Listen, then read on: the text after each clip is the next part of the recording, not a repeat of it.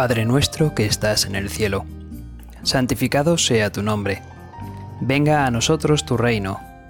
Hágase tu voluntad en la tierra como en el cielo. Danos hoy nuestro pan de cada día. Perdona nuestras ofensas, como también nosotros perdonamos a los que nos ofenden. No nos dejes caer en la tentación, y líbranos del mal. Contemplamos el domingo 28 del tiempo ordinario, el ciclo A. Un domingo que nos depara unas lecturas con enjundia, con sustancia. Isaías 25, 6, 10 es la primera y dice lo siguiente. Preparará el Señor del universo para todos los pueblos, en este monte, un festín de manjares suculentos, un festín de vinos de solera, manjares exquisitos, vinos refinados, y arrancará en este monte el velo que cubre a todos los pueblos, el lienzo extendido sobre todas las naciones. Aniquilará la muerte para siempre. Dios, el Señor, enjugará las lágrimas de todos los rostros, y alejará del país el oprobio de su pueblo. Lo ha dicho el Señor. Aquel día se dirá, aquí está nuestro Dios. Esperábamos en Él y nos ha salvado. Este es el Señor en quien esperamos.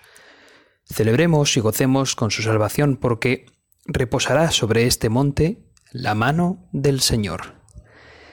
Palabra de Dios, te alabamos, Señor. Isaías, este profeta, que se dice que hay hasta tres autores que escriben en esta profecía de Isaías, nos está diciendo claramente, Dios, en todo su amor, prepara un banquete, un festín de manjares suculentos, de vinos de solera. Yo no sé si habéis probado alguna vez buenos vinos, pero es una gozada, por lo menos en España, probar los vinos que tenemos. Le oí decir a una persona en una ocasión que ya, hoy en día, ya, en pleno siglo XXI, es difícil encontrar un vino malo, al menos en España. Perdón por ese orgullo que patrio que puedo tener, pero eso se dice. Y la verdad es que un buen vino pues siempre condimenta estupendamente con con una buena comida. Pues el Señor nos prepara una buena comida con vinos de solera, refinados. En las bodegas siempre está el vino del año Luego están los vinos crianza, luego están los reserva y luego están los gran reserva, ¿no? Que son aquellos que han estado en barrica de roble no sé cuánto tiempo con las características esenciales para que luego quede pues el vino más elegante, más refinado, más con más cuerpo y a la vez pues que gusta más. Me refiero a los vinos tintos también, claro. Pero eso, ¿no? El Señor ha reservado lo mejor de lo mejor para nosotros el mejor banquete al que has podido asistir en tu vida en nada se parece al increíble banquete que Dios te tiene guardado. Eso es. La grandeza de Dios, la generosidad de Dios, el despilfarra lo que sea necesario por ti y por mí. Es así. Eso es, ¿no? Pues bien, el Señor ha reservado eso para nosotros. El gran banquete. Por su amor. Y es que la liturgia de hoy dice que, bueno, pues desde antiguo los profetas utilizaban estos símbolos como destino para toda la humanidad. Lo ha hecho Dios para todos. La salvación es universal. El banquete es una invitación a todos. Jesús es nuestro pastor, y eso lo señala también en el Salmo que se lea a continuación de, de Isaías. El Salmo en el que se nos dice que el Señor es nuestro pastor, que nos conduce hacia fuentes tranquilas y repara nuestras fuerzas. Qué imagen más, más bonita, ¿verdad? Como si fuésemos ovejas y el Señor nos cuida, nos lleva por los mejores prados, donde la hierba está más fresca, donde mejor se puede pisar, descansar y comer y hacia, y hacia aguas pues tranquilas. Y luego se dice, habitaré en la casa del Señor por años sin término. Es una invitación a el lugar donde nos más seguros nos, nos sentimos, donde, donde más se nos quiere. Siempre se ha dicho que la familia es el lugar donde uno aprende a ser persona porque se siente seguro.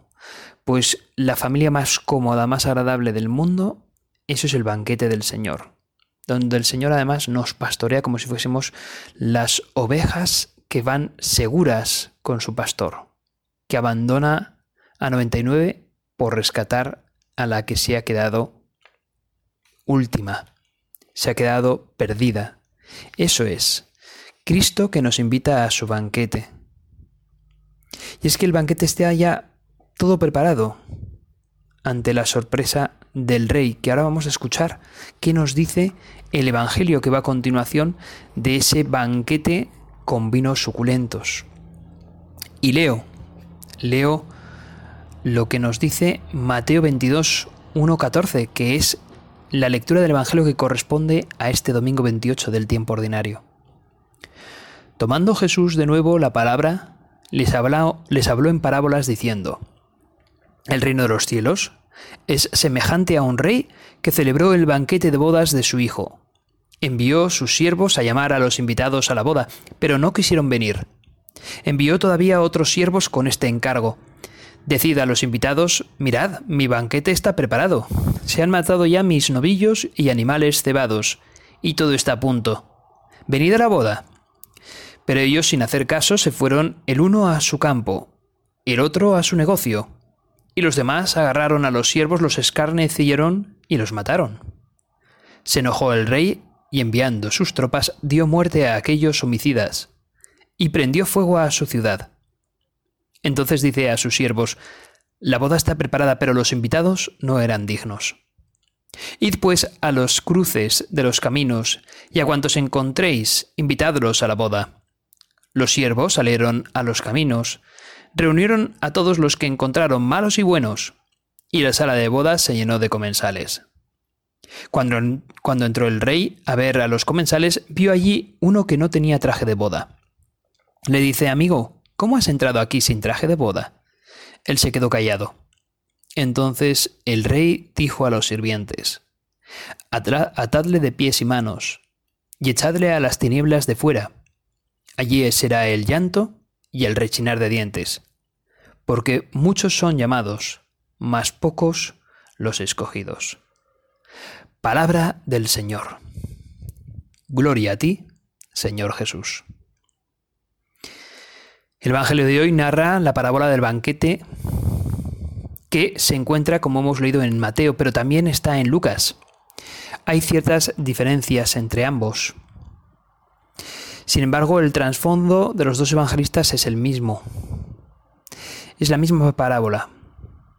En las comunidades de los primeros cristianos, tanto Mateo como Lucas seguían viviendo el problema de la convivencia entre los judíos convertidos y también los paganos convertidos. Los judíos tenían normas antiguas que les impedían comer con los paganos y después de haber entrado en la comunidad cristiana, muchos judíos mantuvieron la costumbre antigua de no sentarse en la mesa con los paganos. Fijaos, esto ahora nos choca. Decimos que la iglesia, precisamente por ser católica, católica del griego, pues viene a significar que es universal y que eh, todos estamos llamados a la salvación y por lo tanto todos somos iguales ante Dios, pero al principio de la Iglesia, esto aún costaba entre los judíos y los paganos, los que eran griegos o venían de, la cultura romana, eran los llamados gentiles. Costaba todavía que se sentasen a la misma mesa. De hecho, Pedro tuvo problemas por haberse ido a, a comer a casa de Cornelio, que era de origen pagano. Eso aparece en los Hechos de los Apóstoles. Pues bien, sin embargo, esto era vivido de manera diferente en el evangelista Lucas y en el evangelista Mateo, porque ambos venían de comunidades diferentes. La de Lucas era una comunidad en la que eran cristianos de origen pagano. Por lo tanto, a pesar de las diferencias de raza, de clase, de sexos, tenían un gran ideal de compartir y de hacer una comunión junta. Por eso en el Evangelio de Lucas la parábola insiste en la invitación que va dirigida a todos. El dueño de la fiesta se indigna con los primeros invitados y manda a llamar luego a los pobres, lisiados, ciegos, a los mancos, para que participen en el banquete en lugar de aquellos primeros invitados que han rechazado esa invitación por lo que fuese, algunos por negocios, otros por asuntos familiares, internos, personales, otros que de repente tienen una, una reacción muy mala y matan a los, a los mensajeros del rey. Es algo que choca. Pero bueno, veremos esto por qué. El dueño de la fiesta invita entonces a todas esas personas y sobran sitios, y por eso invita también a las personas que están en los cruces de los caminos. Mateo también en su Evangelio trata de poner en la misma parábola que Lucas, pero es que además añade una nueva parábola, la que vemos en Mateo 22, 11, 14, que es la de ese hombre que no viene al banquete con el traje de fiesta indicado y al final es terminado, es expulsado a un lugar donde ahí está el llanto y el rechinar de dientes, se nos dice. Bueno, pues Mateo también, que vive en una comunidad donde hay más judíos que paganos, él se dirige más a los judíos y en esta parábola parece que Jesús está sobre todo hablando a los ancianos, al Sanedrín, a los fariseos, a los escribas, a aquellos que más se tenían por justos por seguir las normas de los judíos. Y de esos hubo también quien se, se convirtió a Cristo, se convirtió al cristianismo. Por lo tanto, era indispensable que en esta parábola se sintiesen llamados precisamente los judíos. Era Israel el pueblo elegido. Vosotros sois los invitados a la fiesta. Por eso a vosotros acudo los, los primeros, soy los primeros en que tengo que dar mi mensaje de que mi, mi hijo se va a casar, de que hay una boda, de que hay un banquete con manjares y vinos, manjares suculentos y vinos de solera. Y quiero que vengáis a disfrutar de la alegría de que está aquí mi hijo y se casa. Pues bien, rechazan rechazan esa invitación. Y se, se excusan en diferentes, bueno, pues argumentos. ¿Cuáles son los argumentos con los que yo me excuso para no acudir a verle a Jesús cuando Él me lo pide? En ocasiones hay personas que, uff, Incluso la misa dominical les cuesta, no acuden. Bueno, yo creo que a todos nos puede costar, ¿no? Al fin y al cabo, porque siempre hay como cosas que hacer o, a veces nos puede, nos puede vencer la pereza. Sin embargo, pues hay personas que incluso aún así, pues no van, ¿no? A esa misa dominical. ¿Cuáles son tus excusas verdaderamente para no asistir? Podríamos preguntarnos. Pero todos sabemos, hermanos, que no basta con la misa dominical, que Dios tiene que ser, Jesús tiene que ser el eje de mi vida, que tiene que ser quien lleve la batuta de la orquesta de mi vida, quien tiene que dirigir mi vida. Yo me tengo que dejar dirigir por Él. ¿Y qué pasa en mí para que yo rechace tantas veces esa invitación que Él me hace a participar más en mi vida? Porque igual puedo ir el domingo a misa, pero lleva a Jesús la batuta, lleva a Jesús la dirección de mi día a día. Disfruto con Él de los buenos momentos, le lloro a Él los malos momentos que tengo cada día, porque precisamente en eso consiste también amar a Dios sobre todas las cosas, en tenerlo como mi íntimo amigo en los buenos y en los malos momentos, en saber dirigirme a Él, en saber volcar mi corazón en Él, el saber dejarme consolar por Él, en tener a Dios como mi mejor amigo, en tener a Jesús como mi mejor amigo, como ese padre que no me abandona, ese hermano mayor que me conduce, me aconseja, me anima, se alegra conmigo, disfruta conmigo, es feliz conmigo. Eso es. Pues bien, los invitados rechazan la invitación del rey al banquete. Sin embargo, el rey no se desanima y sigue manteniendo la invitación.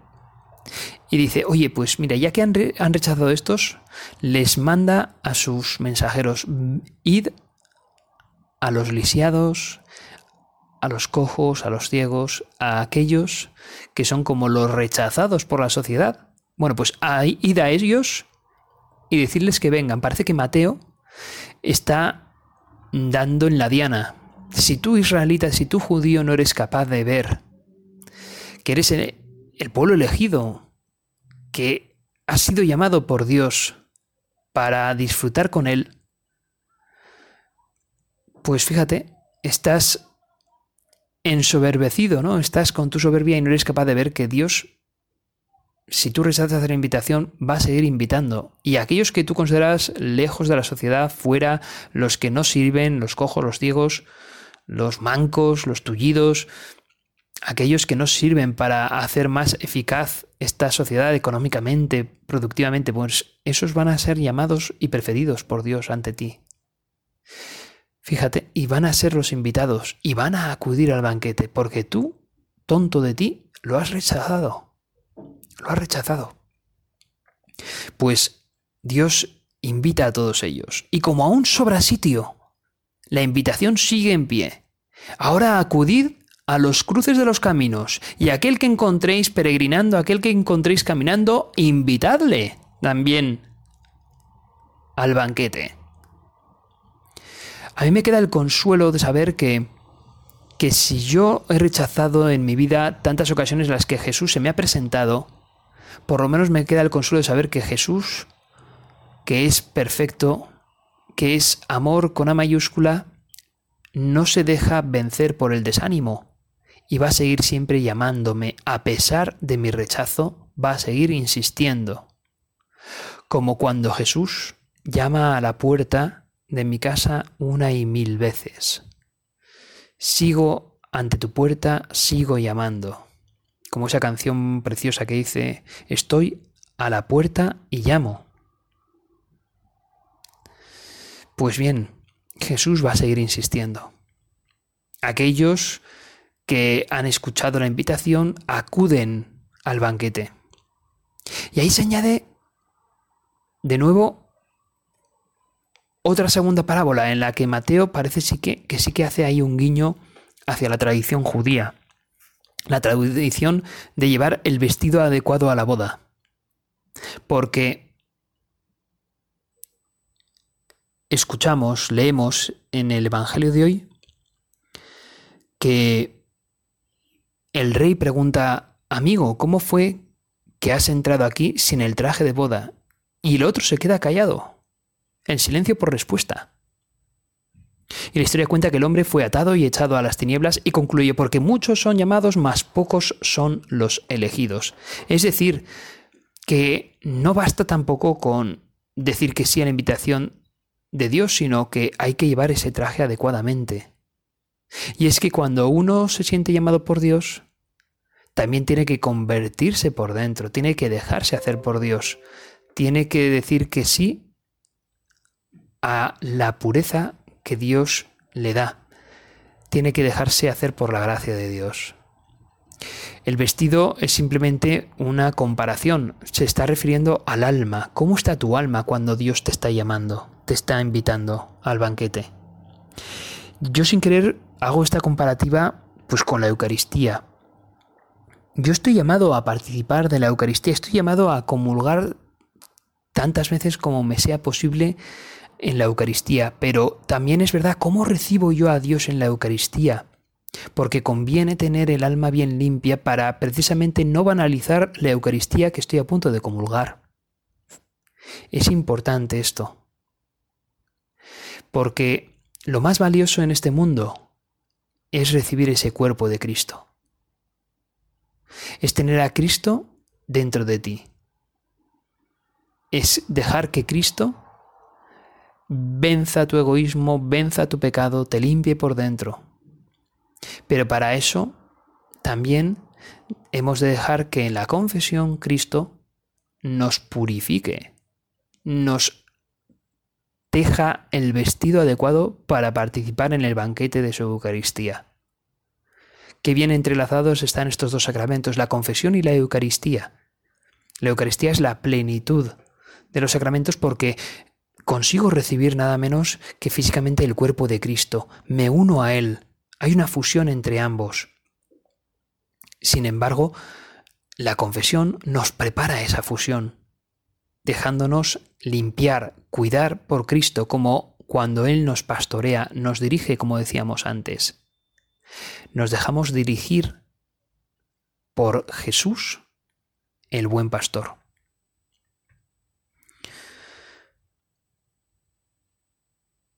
¿Cuáles son los motivos que hoy limitan a muchas personas en la sociedad y en la Iglesia para participar del banquete de Cristo? ¿Qué sucede para que haya personas que aleguen excluirse del deber de participar en la comunidad parroquial, en la Iglesia? Yo creo que el ser humano, con sus virtudes y sus vicios, pues ha sido siempre parecido la naturaleza humana es igual en el siglo I que en el XXI. Las circunstancias exteriores han cambiado algo, ¿verdad? Pero el pecado o la virtud sigue ahí. El problema es cuando priorizamos algo antes que Jesús de Nazaret. Es entonces cuando estamos idolatrando algo que en realidad no me va a dar ni la libertad, ni la felicidad, ni la alegría que a la larga Jesús me va a dar. Cristo te invita al banquete. El rey invita a las personas a venir a su banquete. Es un rey generoso, un rey que sobrelleva el peso del derroche, mientras eso le suponga la felicidad del invitado. El rey Dios quiere que tú seas feliz. Por eso te invita al banquete, porque es el lugar donde más feliz vas a ser, aunque no, nos, no te des cuenta. Pobre rey que tenía bien presente a cada uno de los que deseaba ver en su palacio. Anhelaba el corazón del rey poder abrir sus brazos recibiendo a ese huésped esperado. Pero ese huésped no quiso venir, simplemente así, no quiso, no supo o no quiso saber. Yo, persona que me gusta que me imploren, que me soliciten varias veces, yo, persona que subyace en la tendencia de esperar a que me rueguen. Yo, persona que no soy feliz, aun si haber salido de mí mismo. Soy una persona que, buscando la felicidad en preferirme, he encontrado la irónica tristeza de quien no se entrega. Soy yo un comensal que fue invitado a este banquete y que ahora solo puedo vagamente imaginar y saborear. Soy el invitado que pensó encontrar mayor placer en dedicarse ciegamente a los afanes de esta vida, sin pensar siquiera en dirigir la vista, por lo menos una vez, hacia los gozos que del cielo se desprenden. Soy esa persona, soy ese invitado. Pero eso sí, tengo la certeza de que el rey llamó dos veces.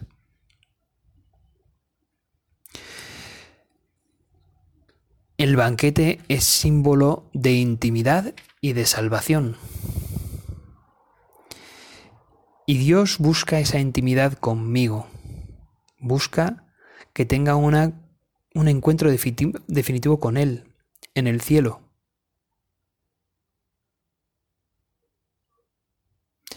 ¿Cómo es mi correspondencia a las mil llamadas que me dirige el Señor? ¿Cómo es mi oración? Que me adentra en la intimidad con Dios. Pues el cielo comienza ya aquí en la tierra. El banquete empieza ya aquí. Me excuso fácilmente ante el compromiso de un mayor amor, de una más honda correspondencia con Dios. Me siento yo también responsable de que como los mensajeros del rey, también yo pueda invitar a otros? Recordemos que es una llamada también al apostolado, el que hace Jesús en esta parábola. El rey llama a unos para que inviten a otros. Quizás, bueno, sin el quizás seguro que Jesús te está llamando a que tú invites también a otros a participar del banquete. A que seamos mensajeros de Dios. Es muy grave rechazar la invitación divina, vivir como si Dios no fuera importante y el encuentro definitivo con Él estuviera tan lejano que no mereciera la pena prepararse para Él. La salvación es un bien absoluto y no hay ninguna excusa razonable para rechazarla. ¿Cuáles son los pretextos que yo me doy? Pero eso sí, el Señor quiere llenar su casa, quiere llenar de gente su banquete. Todos, dice Jesús en la parábola, muchos son los escogidos, pero son pocos los... Perdón, muchos son los llamados, pero son pocos los escogidos. Dios llama a todos. La cuestión es, ¿quiero ser yo uno de esos escogidos? Pues bien, nuestra Madre, Santa María, fue llamada por Dios y fijaos la respuesta que ella dijo. He aquí la esclava del Señor. Hágase en mí según tu palabra. Es algo maravilloso, asombroso, encontrarnos el ejemplo de nuestra Madre, que sabe decirnos cómo hemos de responderle a Dios, cómo debe ser nuestra actitud ante Él. Ella sabía que decirle que sí a Dios, a pesar de decir que iba a ser la esclava, sin embargo, ella sabía que iba a ser la persona más libre del mundo. Y la más feliz porque nada hay más agradable que participar en el banquete de tu Señor. Nada hay más grande en el mundo que gozar de, como decíamos, esos vinos de solera, esos manjares suculentos con Dios nuestro Padre. Nuestra Madre, Santa María, nos enseñará a tratar a cada persona con el interés y el aprecio con que la mira su Hijo, para precisamente invitarles también al banquete. Recuerda las palabras también de María en Caná. Haced lo que los diga. Venid donde Él os llame. Comed en el lugar donde Él os tiene preparado el banquete y disfrutaréis con gozo durante el resto de vuestra vida, durante el resto de la eternidad. Dios te salve María, llena eres de gracia, el Señor es contigo. Bendita tú eres entre todas las mujeres, y bendito es el fruto de tu vientre Jesús. Santa María, Madre de Dios, ruega por nosotros pecadores, ahora y en la hora de nuestra muerte. Amén.